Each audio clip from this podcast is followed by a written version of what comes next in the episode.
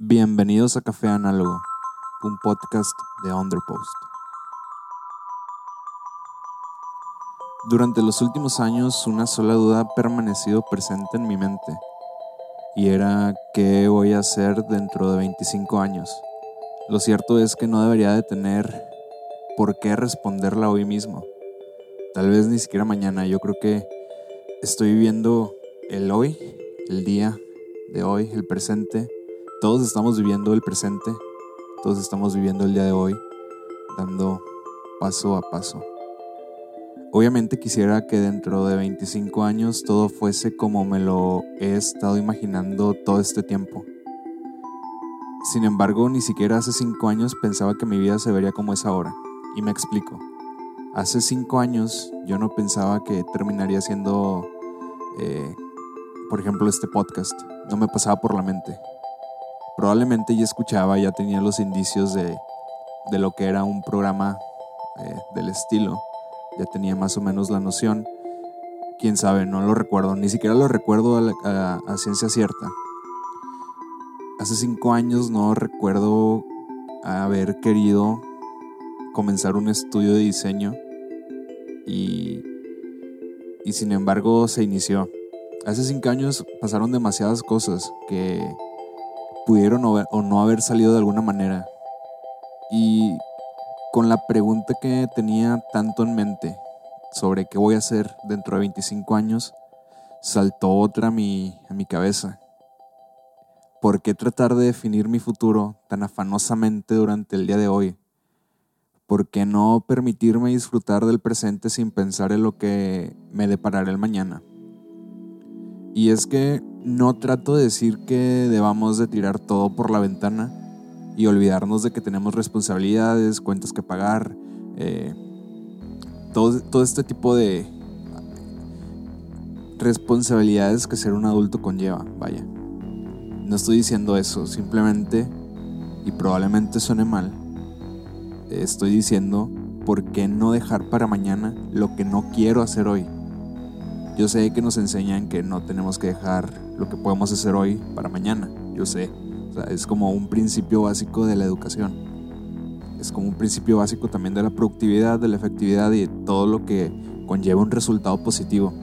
Sin embargo, esto lo comencé a pensar hace un par de días porque en mi mente siempre había tenido yo la idea de tener un plan muy bien formulado donde yo pudiese establecer todas las variables que se me pudiesen presentar en mi vida, en el futuro, en 25 años. Pero lo cierto es que aun cuando tuve un plan hace 5 años de cómo quería verme hoy, nada salió así. Y, no me quejo, no, me podría quejar porque eh, mi vida ha dado un giro enorme en básicamente un año, el año pasado. Y cambiaron en un año las cosas que probablemente no habían cambiado antes en 25. Y, y pues eso fue lo que hice. Devolví esa pregunta, la primera, sobre qué voy a hacer en 25 años, y, lo, y la, la tiré. Ya no me servía, ya no quería ese plan. Ya, ya dejé, dejé atrás el querer ser perfeccionista en ese sentido, porque ya no quería vivir así. Era un peso que yo no quería cargar. No quiero tener todo resuelto, no quiero que todo sea color de rosa, porque es un peso que creo que nadie puede llevar sobre su espalda. Y no es que eh, sea como imposible. No digo que sea imposible tener un plan detallado de cómo quieras vivir en 25 años. Simplemente es demasiado pesado y yo sé que así como me siento yo, se sienten muchas personas. De cierto modo, al darme cuenta de que no tengo que solucionar todos mis problemas, los cuales todavía no existen, por cierto, de un solo golpe, me he ayudado enormemente a, pues enfocarme en otras cosas importantes, como resolver mi vida el día de hoy. La carga mental y emocional se fue porque pues, ya no me estoy preocupando por el futuro. La ansiedad pues comenzó a, a desaparecer poco a poco. Al menos en lo que respecta a mi futuro, pues esos pensamientos han ido eh, desapareciendo.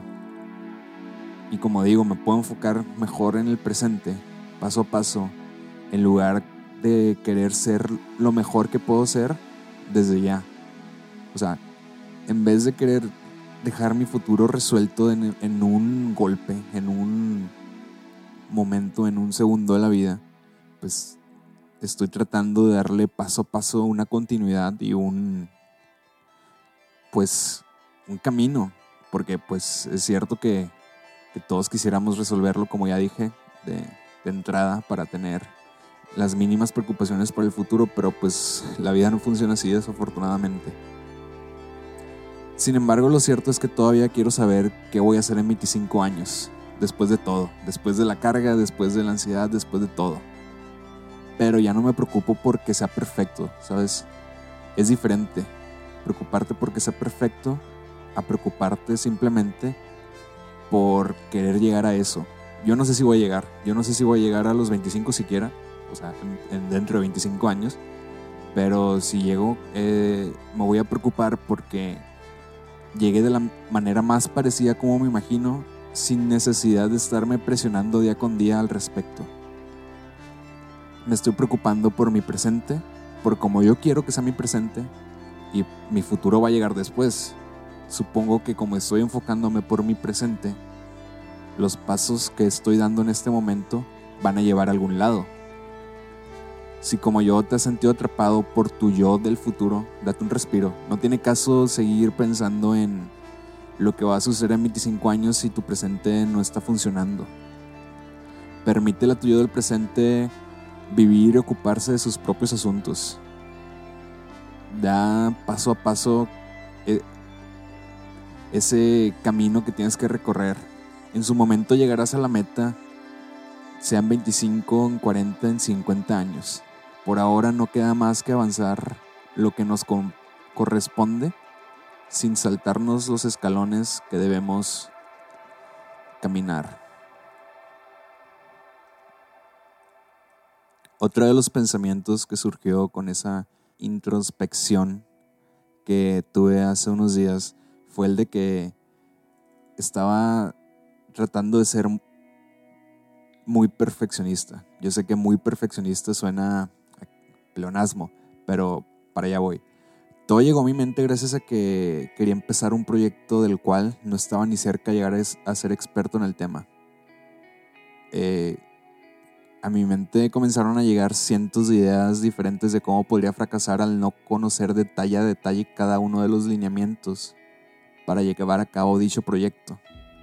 Después de meditarlo un rato, comencé a observar un patrón en todo lo que estaba hecho de manera creativa a mi alrededor. Desde los podcasts que escucho, los blogs que leo y hasta los discos de mis bandas favoritas. En todo eso había un patrón. Cada uno de estos proyectos, sin importar la causa o la intención, tenían algo en común. Habían empezado sin saber qué onda. Así como este podcast empezó sin saber qué onda, de hecho. De, de hecho, estos pensamientos surgieron antes de, comenzar este proyecto. Probablemente se pueda tornar a que ese proyecto fue el que incitó estos pensamientos. Y con todo esto me quiero explicar a que empezamos desde un punto en cualquier proyecto y avanzamos constantemente hasta llegar a un clímax en la calidad de lo que queremos entregar.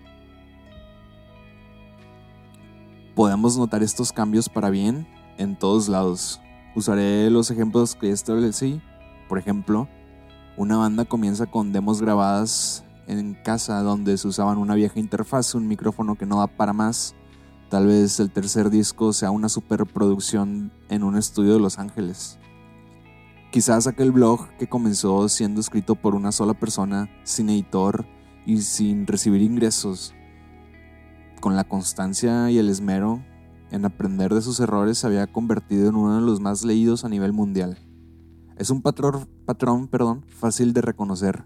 Fallar y esmerarse es aprender sobre la marcha. Uno no puede simplemente esperar a que todo esté perfecto antes de lanzarse al mundo. Voy a poner otro ejemplo. Como en un partido de fútbol, puede que un pase al área te salga bien o te salga mal. Uno no va a no pasar ese balón por miedo a fracasar hay probabilidades de fallar, claro, pues en todo hay probabilidades, pero esas probabilidades restantes son las de acertar el pase y completar un gol. Uno se tiene que arriesgar, porque pues si no, no, pues el que arriesga no gana al final de cuentas. Yo soy alguien bastante perfeccionista, este es otro pleonasmo. En la medida de mis posibilidades he ido disminuyendo considerablemente este rasgo porque realmente no me gusta, me causa mucha ansiedad y no favorece nada los proyectos en los que participo. Sin embargo, aún me da miedo que sea lo que sea que esté realizando no sea del agrado de los demás y falla el primer intento, o al segundo, o al tercero, o al cuarto. Me gusta tener todo listo antes de sacarlo a la luz, pero es un error. No puedo tener todo listo antes de sacarlo a la luz. Si, si algo he aprendido después de fallar en distintas ocasiones, en diferentes ámbitos, es a dejar de ser perfeccionista. Muchas veces nos enfocamos en lo que nos rodea y en lo que, en lo que rodea la acción que queremos llevar a cabo.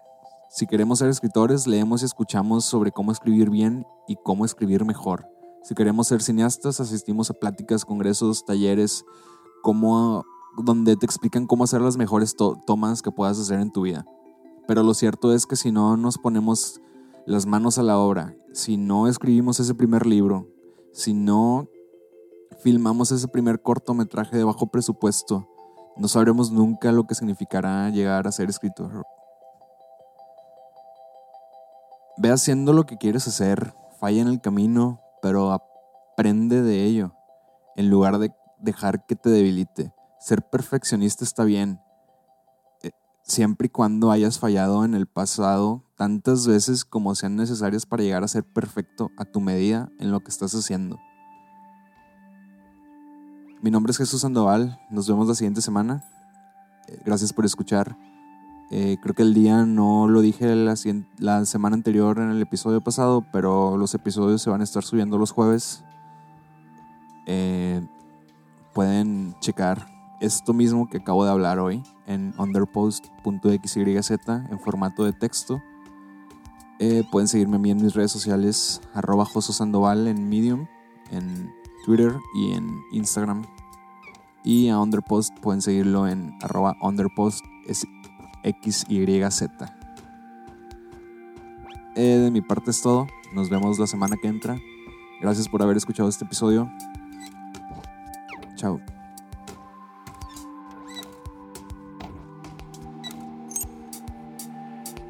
Café Análogo, un podcast sobre diseño, desarrollo personal, e inspiración. Escúchalo en underpost.xyz.